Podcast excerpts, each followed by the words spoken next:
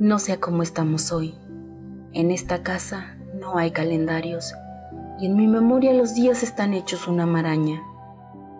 Me acuerdo de esos calendarios grandes, unos primores, ilustrados con imágenes de los santos que colgábamos al lado del tocador. Ya no hay nada de eso. Todas las cosas antiguas han ido desapareciendo y yo, yo también me fui borrando sin que nadie se diera cuenta. Primero me cambiaron de habitación, pues la familia creció. Después me pasaron a otra más pequeña aún, acompañada de una de mis bisnietas. Ahora ocupo el cuarto de los trebejos, el que está en el patio de atrás. Prometieron cambiarle el vidrio roto de la ventana, pero se les olvidó.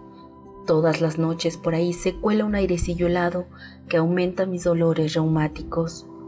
Desde hace mucho tiempo tenía intenciones de escribir, pero me he pasado semanas buscando una pluma y cuando al fin la encontraba, yo misma volví a olvidar en dónde la había puesto.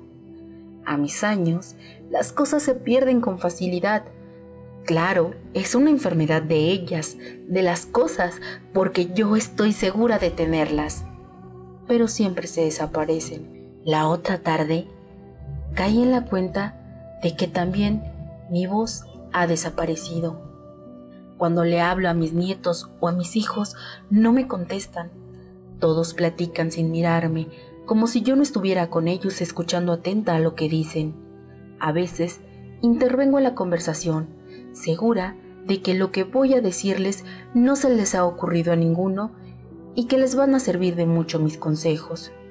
Pero no me oyen, no me miran, no responden. Entonces, llena de tristeza, me retiro a mi cuarto.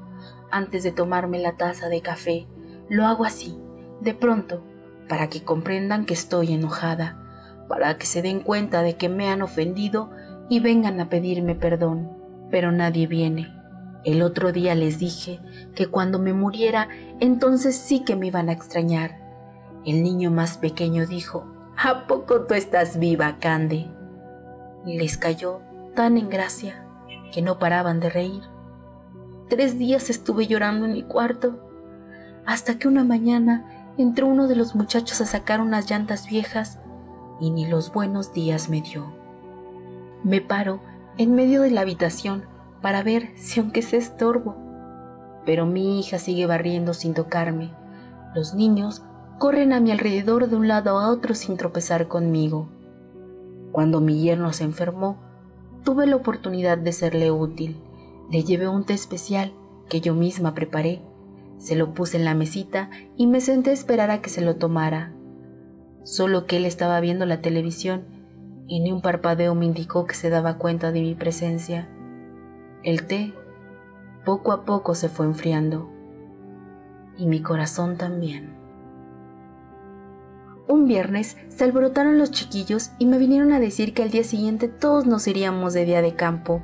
Me puse muy contenta. Hacía tantos años que no salía y menos al campo. El sábado fui la primera en levantarme. Quise arreglar mis cosas con calma. Los viejos nos tardamos mucho en hacer cualquier cosa. Así que me tomé mi tiempo para no retrasarlos.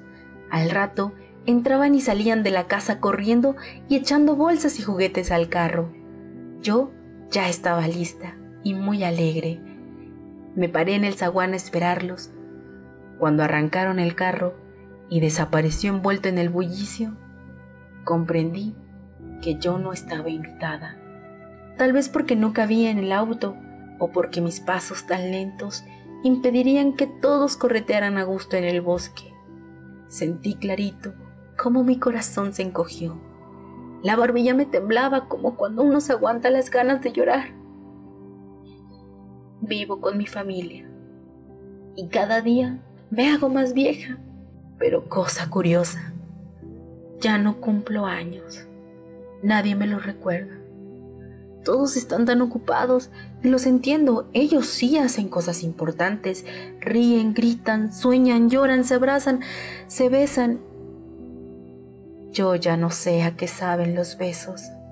Antes besuqueaba a los chiquillos. Era un gusto enorme el que me daba tenerlos en mis brazos, como si fueran míos.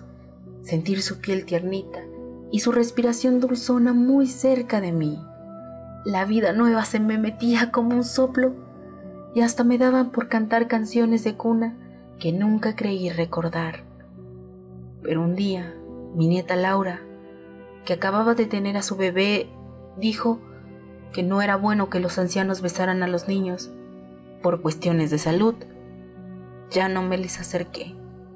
No fuera a ser que les pasara algo malo a causa de mis imprudencias. Tengo tanto miedo de contagiarlos.